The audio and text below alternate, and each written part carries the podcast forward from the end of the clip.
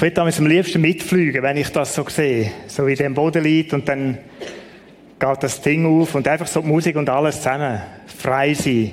Zur Freiheit hat Christus euch befreit. Galaterbrief, wir sind in dem vierten Teil in dieser Serie. Das Thema ist Freiheit. Wirklich so können, wir haben es gesungen im Lied, wie ein Adler fliegen. Einfach frei sein, ohne Grenzen. Der Paulus ist bekümmert weil Galater, die haben das irgendwo, irgendwo wie nicht können so nehmen, wie es ist.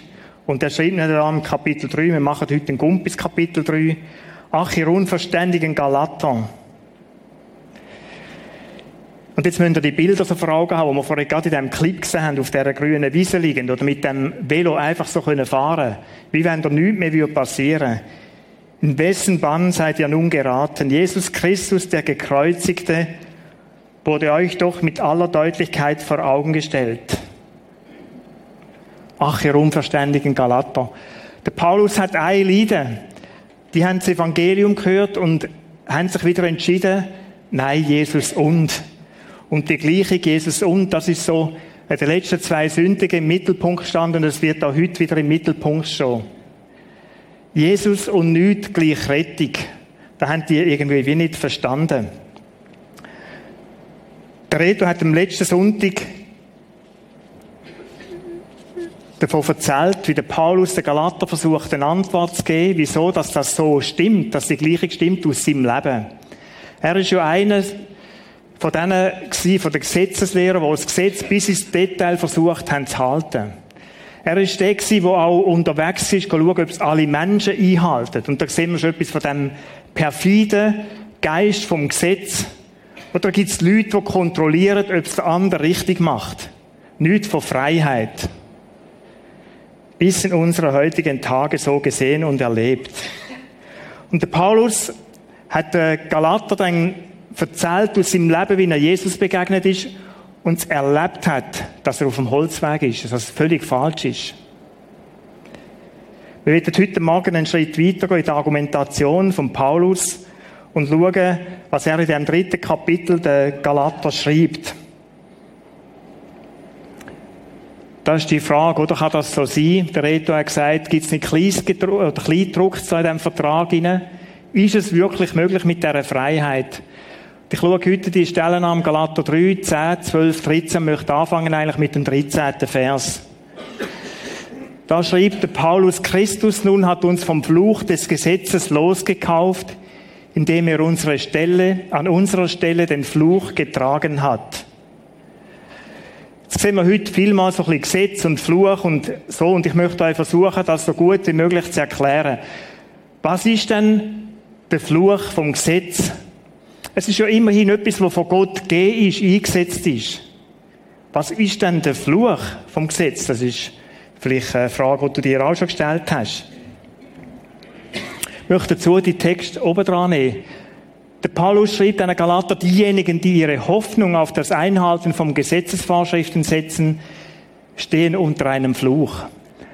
Also der Paulus sagt, es gibt Menschen, die setzen ihre Hoffnung auf Errettung, Erlösung auf das Einhalten von Gesetz. Und sagen, die, die das probieren, die stehen unter einem Fluch. Denn es heißt in der Schrift, verflucht ist jeder, der sich nicht ständig an alles hält. Und da kommen wir jetzt schon ein bisschen näher, was der Fluch ist. Verflucht ist jeder, der sich nicht ständig an alles hält, was im Buch des Gesetzes steht und der nicht alle seine Vorschriften befolgt. Denn beim Gesetz zählt nicht der Glaube.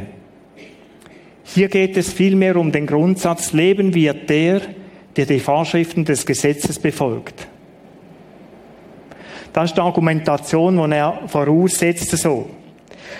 Der Fluch vom Gesetz, wenn man die, die Texte so anschaut, dann hat der eigentlich zwei Aspekte. Das eine, was Paulus da sagt, ist ein sogenannter theologischen Aspekt. Man könnte ihm so sagen, er versucht theologisch zu begründen. Er sagt, das Gesetz ist gegeben und das Gesetz hat auch Gutes. Von dem steht in dem dritten Kapitel auch, aber auf da gehe ich heute nicht näher ein. Das Gesetz ist da, es hat so etwas wie eine Erziehungsfunktion.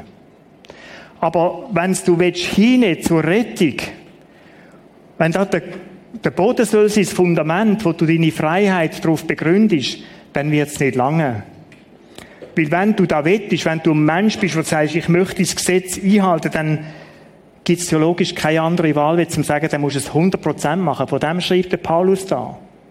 Vers 12, denn beim Gesetz zählt nicht der Glaube, hier geht es vielmehr um den Grundsatz, Leben wird der, der die Vorschriften des Gesetzes befolgt, und zwar 100% Da gibt es kein Abweichen und nichts. Das Gesetz fordert und fordert. Es stellt eine Anforderung an dich an und an mich auch. Es hebt gefangen. Dazu kommt, dass der Mensch nicht in der Lage ist, das Gesetz zu erfüllen. Schlicht nicht. Vielleicht bist du eine von diesen Ausnahmen. Es gibt ein paar wenige, oder? Die leben sau stolz daher. Aber in der Regel weißt du und weiss ich ganz genau um unsere Schwachheit, wie wir es gesungen haben, um Versagen, wenn wir versuchen, irgendwelche Vorschriften einzuhalten. Übrigens nicht nur da die biblischen Vorschriften. Ich habe da letztes wieder so einen 40 Franken, da war noch ein Humaner, aufgelesen, da am Campbratenstützli. Irgendetwas im Umgestudiert, oder Gesetz nicht eingehalten, ich hätte es schon nicht erfüllt. Der Umgang mit dem Gesetz, du kennst ihn, du weißt um deine Schwachheit, ich weiß um meine. Das Gesetz zeigt nur etwas. Du packst es nicht, du schaffst es nicht. Und ich schaff's nicht. Das ist der eine Aspekt, der theologische. So begründet Paulus. Schau, wenn er das machen will, dann könnt ihr das machen. Ich habe es auch versucht. Aber es wird nicht gelingen. Es ist mir nicht gelungen, es wird dir nicht gelingen. Das Zweite ist, es gibt auch drin einen psychologischen Aspekt. Eine Komponente, die für uns Menschen vielleicht noch viel tragischer ist oder im ersten Moment vielleicht tragischer ist. In dem, dass du versagst, in dem, dass ich versage, stoßen wir so wie an eine Grenze, wo du immer merkst, ich schaff's nicht ich schaff's nicht. Und dann gibt's das du, oder? Ich, ich lüge mich noch ein bisschen mehr und zwänge mich noch ein bisschen mehr rein und jetzt, oder du wirst dann so richtig verbissen in den Gesichtsausdruck und denkst, jetzt pack ich's, jetzt pack ich's. Wenn du manchmal einem Sportler zuschaust, oder, der so ganz nah am Ziel ist, oder, die Verbissenheit, das zu erreichen, die letzten zwei, drei Prozent aus sich rauszupressen. Genau so ein Bild habe ich von mir. Das Verkrampfen, mit aller Macht versuchen, es richtig zu machen, gut zu machen. Es macht dich nur verbissener. Du wirst auspresst dabei und merkst, es geht gleich nicht. Zu was führt das? Es führt dazu, dass du in deiner Psyche krank wirst.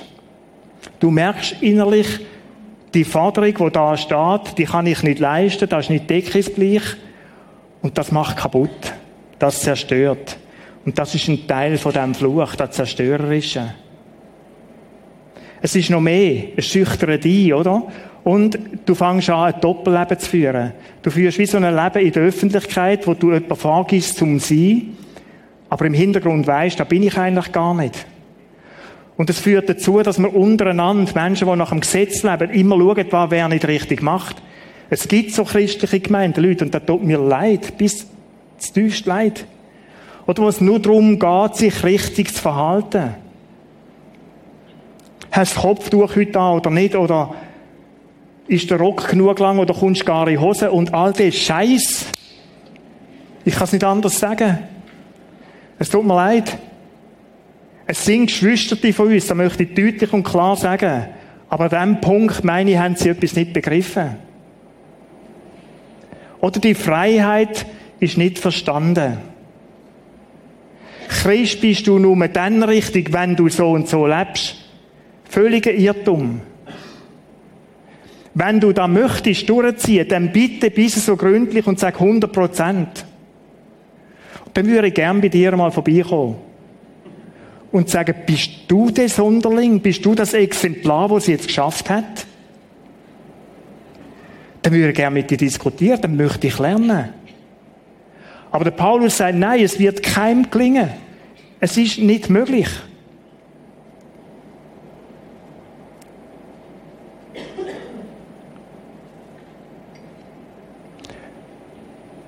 Der Selbsterlösungsweg ist ein Fluch. Der ist mit, es ist nicht ein Fluch in ein magisches Verständnis. Er ist so gesagt einfach ein Fluch, weil er dich kaputt macht, weil er mich kaputt macht. Ich habe drei Sachen oder vier Sachen so aufgeschrieben, wo wir durch den Kopf gegangen sind. Wenn ich unter dem Gesetz lebe und versuche, das Gesetz einzuhalten, dann lebe ich als Knecht. Dann lebe ich unter der dauernden Anforderung, du musst etwas erfüllen, du musst etwas machen. Ich habe so angeschrieben, ich muss. Es ist das Leben in dem, unter dem Aspekt, du musst. Und es ist nie genug, du musst immer noch mehr. Es langt nie. Das Zweite, ich habe eine völlige unpersönliche Beziehung zu Gott. Ich habe eine Beziehung, die von Angst vor dem Gott prägt ist. Gott wird plötzlich zu meinem Kind. Zu dem, wo mir bös will. Zu dem, wo da oben hockt und schaut und schaut, ob das Peterli irgendwo links und rechts einen Fehler macht. Das steht hinter dem Bild. Weißt du, wie viele Menschen leben mit dem Bild von Gott? Dass sie da oben hockt und schadenfreudig schaut, der packt sie nicht und so ein Rütli in der Hand hat oder sonst irgendetwas und nur wartet, bis er draufschlagen kann. So verkehrt. Total verkehrt. Aber wenn ich unter einem Gesetz lebe, dann lebe ich immer in dieser Angst, ich, ich kann es nicht erfüllen. Ich lebe, mit, ich lebe mit einem Konzept von Strafe und Belohnung. Ich lebe so, wenn ich in der Bibel lese heute Morgen oder wenn auch immer, dann wird Gott mich segnen und wenn ich heute Morgen gerade keine Zeit habe, dann wird Gott im dümmsten Fall mich strafen. Oder dann wäre ich Angst, pass auf, dass du nicht mit dem Velo auf die Schnüre gehst, dass du nicht einen Autounfall hast, dass das Kind irgendwo verunglückt. All die Ängste. Das Konzept von Belohnung und Strafe. Gott wird dich segnen, wenn du da und da machst, und sonst wird er sich von dir abwenden. Das steht hinter dem. Ich lebe in der Angst, weil ich weiß, dass ich von Gott nicht bestehen werde. Oder du hast die Sicherheit nicht, dass du sagst, es ist gut. Ich bin wirklich ein Kind Gottes. Leute, und wenn ich von Peter Hartmann, der gestorben ist, geredet habe, dann hat mich das tief beeindruckt. Wie ein Mensch am Schluss kann sagen, weisst, ich freue mich auf das, was kommt. Ich weiß, mir ist alles vergeben auf dieser Welt. Und ich habe eine Zukunft, und das Schönste kommt noch, hat er gesagt, da will ich traurig sein. Und ich habe Menschen erlebt in seinen letzten Stunden, wo gestrahlt hat.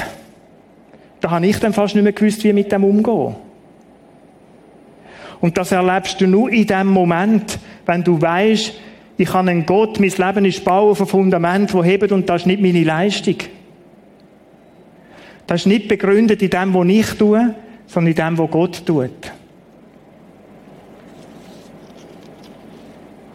Die Aufgabe vom Gesetz ist nur eine, aufzuzeigen, dass man Gnade braucht. Und der Paulus, er schreibt in verschiedenen Briefen davon,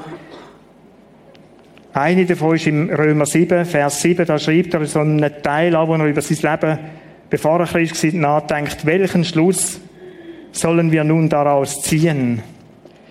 Ist das Gesetz denn im Grundsatz genommen Sünde? Also ist das Gesetz etwas Schlechtes, wie es mir etwas Schlechtes vor Augen stellt? Nein, sagt er, nein, niemals. Aber ohne das Gesetz hätte ich nicht erkannt, was Sünde ist. Oder ohne den Maßstab, wo Gott gesagt hat, er hat mir ja geschenkt, etwa 400 Jahre nachdem, dass, dass, dass äh, Menschen da äh, gelebt haben. Erst im Sinai-Bund ist das Gesetz ins Spiel gekommen, 430 Jahre sind es ungefähr. Da ist das Gesetz in die Welt gekommen dass Menschen einen Rahmen haben, wie sie miteinander leben können. Für da ist es gut, von dem schreibt der Paulus auch der Galater, es ist, hat eine pädagogische Wirkung. Aber es kann nicht lange, es kann nicht lange als Grundlage, wo ich das Leben darauf gründe, wo ich meine Gerechtigkeit von Gott drauf setze. Er schreibt aber, ohne das Gesetz hätte ich nicht erkannt, was Sünde ist. Ich hätte nicht begriffen, was Begierde ist, wenn das Gesetz nicht sagen würde, gibt der Begierde nicht nach und so weiter argumentiert er im Römerbrief. Und unter all dem schreibt der Paulus der Galater in dem 13. Vers, Christus nun hat uns vom Fluch des Gesetzes losgekauft, indem er an unserer Stelle den Fluch getragen hat. Was meint denn loskauft? Der Paulus ist sehr exakt in der Argumentation, in der Wortwahl. Was heißt losgekauft? Losgekauft ist ein Begriff aus der Rechtssprache von damals. Wenn Sklaven verkauft worden sind und das Bild steht im Hintergrund an einen anderen Besitzer, dann sind die dem unterstellt, dann haben die dem gehört, das sind Liebeigene gewesen. So wie wir Sklaverei, ungefähr verstehen. Und wenn ein Sklav, der hat man können loskaufen wieder, in die Freiheit kaufen, da hat jemand müssen den Preis zahlen für ihn. Also das ist eine Rechtsgrundlage im Hintergrund. Das wird das eigentlich ausdrücken. Loskauft heißt, Gott handelt auf dem Boden vom Recht. Das ist eine rechtliche Grundlage schaffen für deine Errettung. Wem gegenüber denn? Wem gegenüber denn? Gott gegenüber, sich selber gegenüber. Es gibt das Loskauftsein aus der Macht vom Teufel, das ist sein, und es gibt ein Loskauftsein vor dem Fluch vom Gesetz. Und das ist, all die Forderungen müssen erfüllen, die das Gesetz eigentlich verlangen. Mit dem ist ein Preis gezahlt worden, wo Gott selber sich einfordert, zum Gemeinschaft haben mit sich. Nimm einen Paralleltext oder einen anderen Text dazu, 2. Korintherbrief, auch von Paulus, Kapitel 5, 21. Er hat den, der von keiner Sünde wusste, für uns zur Sünde gemacht.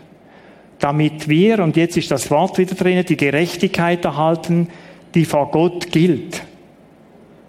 Einige haben den Vers schon x-mal gelesen. Denke ich mal zumindest. Das Wort, wo da steht, er hat den, der von keiner Sünde gewusst, Sünde wusste, für uns zur Sünde gemacht. Das für uns müssen wir eigentlich, oder könnte man übersetzen mit anstelle. Anstelle von, oder? Er hat Jesus anstelle von mir und dir das erleben lassen. Und was steht denn da drin? Er hat Jesus zur Sünde gemacht. Das heißt, auf Jesus sind all meine Fehler und deine Fehler überwaffen. Auf ihn ist der Fluch vom Gesetz nicht können erfüllen, dem nicht genügen, ist auf ihn gelegt. Und im Gegenzug, es ist so wie ein Tauschhandel, im Gegenzug erhalte ich die Gerechtigkeit, wo eigentlich Jesus wird zustehen. Das ist der Tausch. Oder Jesus nimmt alles von mir, was ich nicht kann leisten und du nicht, was wir nicht können erfüllen. Und im Gegenzug werde ich beschenkt. Und weißt du, was ist der Hammer? Ohne dass wir etwas dafür tun. Oder, und das tönt nach Mogelpackung. Wenn du irgendwo in ein Fahrerhaus gehst, oder irgendeiner steht ein Bildchen da mit dem Bahnhof unten und kommt und will mir etwas verteilen, denke ich immer, du Kerl, was hast du sonst noch im Angebot? Also weißt du, was kommt hinten rein? Ist nur Masche. Leute, da steht keine Masche. Hinter dem ist nichts Verwerfliches. Es ist einfach ein Tauschhandel das ist Gnade. Der Redner hat am letzten Sonntag von dem geredet. Das ist Gnade. Ohne unser Dazutun, ohne Leistung. Er hat den, den Fluch tragen lassen, der eigentlich gerecht war, Jesus. Auf ihm ist alle Fluch gelastet und er hat ihn mitgenommen als Kreuz. Das Wort Vergebung ist manchmal auch da drinnen. Und wenn wir so die Gleichung wieder sehen von uns, Jesus und nichts ist Rettung, dann kommt das, dass man oft auch von Erlösung, von Rettung, da in dem Fall von Rettung redet und sagt, was meint denn das? Und wenn ich über diese Wörter nachgedacht habe und in der Bibel Aussagen dazu gelassen gemerkt, es sind zwei verschiedene Sachen. Der Vergebung, vergeben wird eine Schuld. Das ist viel. Das ist so, wie wenn du beim Jassen irgendwo so eine Schiefertafel, von dort kennen wir da, oder so eine Schiefertafel wieder sauber machen. Etwas so machen, wie wenn es nicht gewesen wäre. Das ist Vergebung. Aber Erlösung und Rettung greift auf einen ganz anderen Punkt. Das ist das Fundament, wo man drauf steht. Erlösung bedeutet für mich, es ist, es ist der Felsen, wir haben ihn vorhin in einem Lied besungen. Und das ist das ist das, wo ich drauf stehe. Ich bin erlöst aus dem Fluch, etwas müssen zu machen. Das ist nicht nur die Schuld vergeben, das ist viel umfassender. Ich bin erlöst ein für alle Mal. Und jetzt, wer von euch glaubt, dass Jesus vollkommen war, soll doch mal schnell die Hand aufheben. Sind ihr sicher?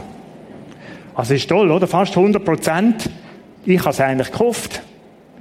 Und jetzt, was passiert in diesem Tauschhandel? Du wirst es nicht glauben. Oder jetzt nimmt der die Strafe. Wer ist alles unvollkommen da drin? Sollen wir schnell die Hand aufheben? Auch? Wunderschön. Wieder 100, oder? Jetzt können wir die 100 und 100 Prozent so tauschen. Oder meine Unvollkommenheit trägt Jesus Christus. Und was komme ich über? Ich komme Vollkommenheit über. Das getraust du ja gar nicht sagen. Aber aus der Optik von Gott mit seinen Augen geschaut, wie er dich anschaut, wenn der Tauschhandel stattfindet, dann sieht er in dir einen Vollkommenen. Unglaublich. Und du bleibst vollkommen, auch wenn dir ein Fehler passiert. Oder ist das perfide manchmal, so die teuflischen Anflüge in uns hinein, kommt, passiert dir etwas, dann hast du so das Ding, ich Pastor, das geht nicht. Ich Christ, ich, Vater und Mutter und meine Kinder erleben meine Schwäche, einen Fehler. Das geht nicht. Und dann fangen die Zweifel an. Nein, aus der Optik von Gott, und ich möchte das nochmal sagen, er schaut durch Jesus an dich an. Der Fluch ist frei, du bist vollkommen.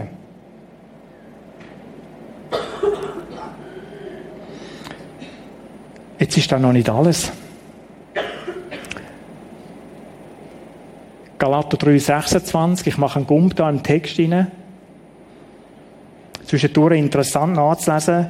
Der Paulus geht noch einen Schritt weiter. Er schreibt der Galater, ihr alle seid Söhne Gottes in Jesus Christus. Was heisst denn, da geht einen Schritt weiter? Was ist denn der Unterschied zwischen loskauft und Sohn sein? Loskauft ist eine formale rechtliche Grundlage.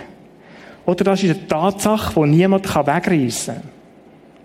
Das bleibst du, auch wenn du wieder einen Mist baust.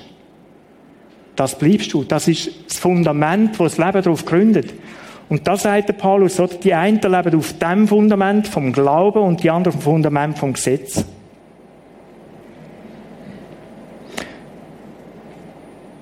Sohn sein, in einem Wort gesagt, heisst Beziehung zu Gott können haben. Da wiederum hat nicht viel mit dem Juristischen zu tun. Aber das Juristische ist die Grundlage, dass wir überhaupt zu dem Sohn sein kommen. Verstehen ihr das? Mit dem Sohn sie meint Gott tiefste Beziehung. Er möchte Beziehung. Wir sind in seine Familie berufen. Familienmitglied.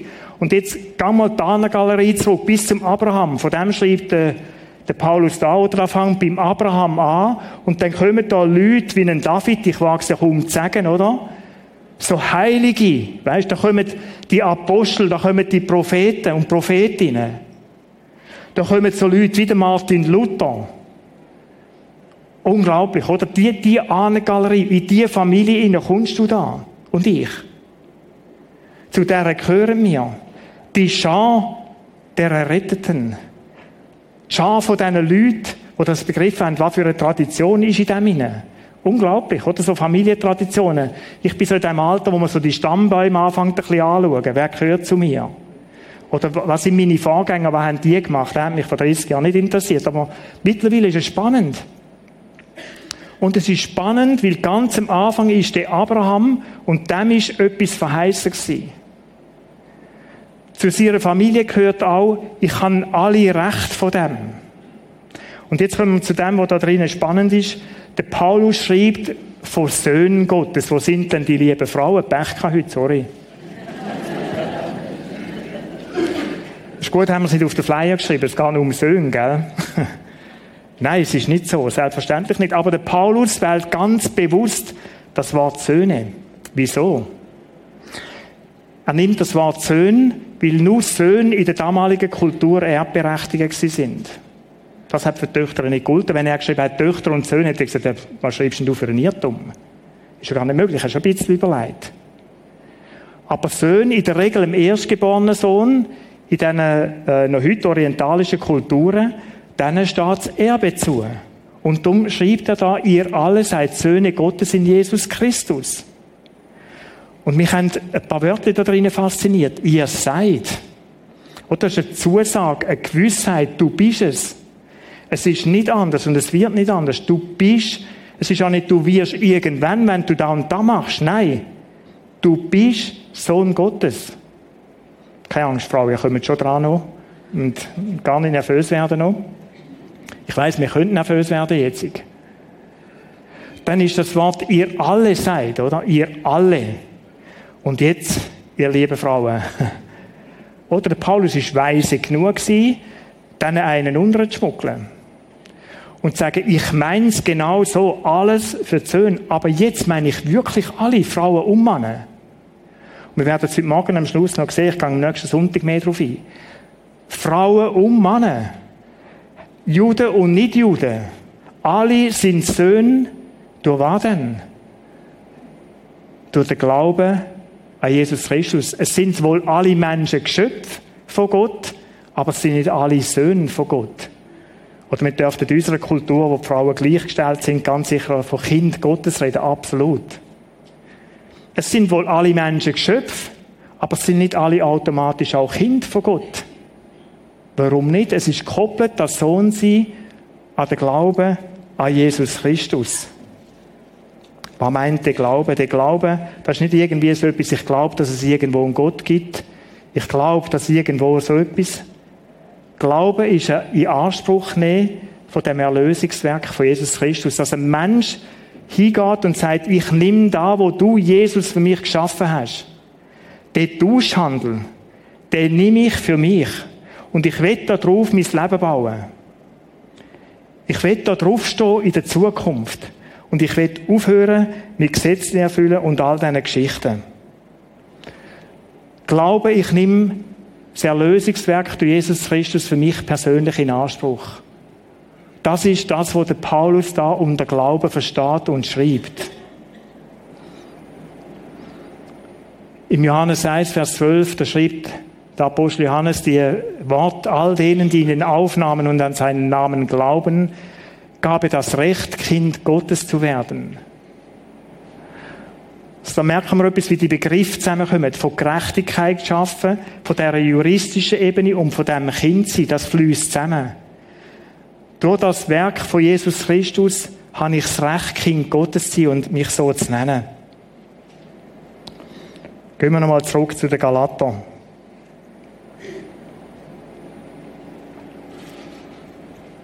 Söhne Gottes, Kind Gottes, was ist das für ein Privileg?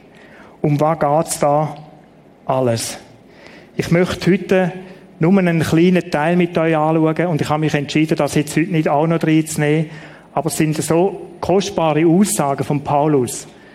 Da möchte ich die am nächsten Sonntag dann reinnehmen. Denn ihr alle, die ihr in Christus hineingetauft seid, ihr habt Christus angezogen. Oder der Begriff, ihr habt Christus angezogen. Was bedeutet das? Was heißt das? Das gibt Identität. So viel kann ich vorausnehmen. Etwas anlegen gibt Identität. Über das möchten wir am nächsten Sonntag nachdenken. Und dann fährt er weiter. Da ist weder Jude noch Grieche. Und das ist auf dem Verständnis von jüdischen Ohren. Da hat einen Veto, da hat es pfiffen, oder? Unglaublich. Da ist weder Jude noch Grieche, da ist weder Knecht noch Freier, da ist weder Mann noch Frau. Denn ihr seid alle einer in Christus Jesus. Die Frage ist, ist jetzt da die ganz große Mischung von allen Kulturen und allen Unterschied? Sind wir alle gleich? Spielt es überhaupt keine Rolle mehr? Ist so ein bisschen Gender-Thematik? Hat der Paulus so etwas da schon gemeint? Wollen wir uns am nächsten Sonntag darüber nachdenken. Und dann ist der letzte Vers, der letzte Absatz da, in diesem Kapitel. Wenn ihr aber Christus angehört, so seid ihr Abrahams Same und nach der Verheißung Erben. Da heißt auch, wenn du Kind Gottes bist, dann gelten alle Verheißungen, die seit dem Abraham Menschen gegeben worden sind, gelten auch dir. Und vom Erbe, und das ist das Schöne, das endet nicht auf der Welt, das geht weiter darüber raus. Oder wir werden mal an diesem Punkt sein, und über das habe ich mit dem Peter auch geredet, oder? Wenn Körperkräfte abnehmen, wenn Leid da ist, Leid da ist, Trauer da ist, wir werden an diesem Ort sein, bei Jesus, da ist es unvorstellbar schön. Da wird Musik sein, so wie es Emanuel vorher gesagt hat, oder vielleicht in dieser Art, vielleicht anders. Ich glaube, das ist multifunktional möglich. Die, die gerne Orgelmusik haben, werden bestimmt in einer Ecke mit Orgelmusik Gott anbeten. Und andere werden tanzen, wie, wie wir da. Also Tanz ist es ja noch nicht gerade, aber so Fahrstufen dazu, oder so. so wird das sein. Wir werden dort sein, wo es keine Tränen mehr gibt. Stell dir das vor. Und wenn du körperliche Leiden spürst jetzt, dann werden die weg noch sein. Starke Aussagen. Mehr dazu am nächsten Sonntag.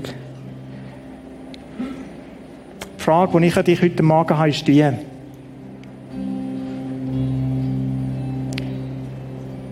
Auf welchem Fundament lebst du? Ist es das Fundament vom Glauben, wo du in Anspruch genommen hast, weil Jesus für dich geschaffen hat? Und schau, wenn du sagst, da bin ich vielleicht wieder ein bisschen runtergefallen, dann bist du nicht allein.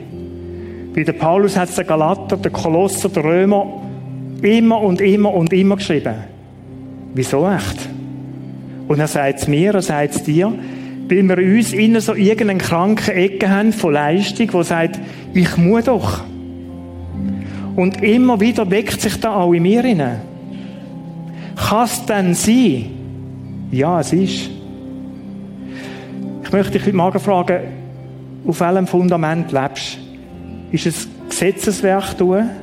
Gott selber wollen zu gefallen? Oder ist es der Glaube, der dankend annimmt?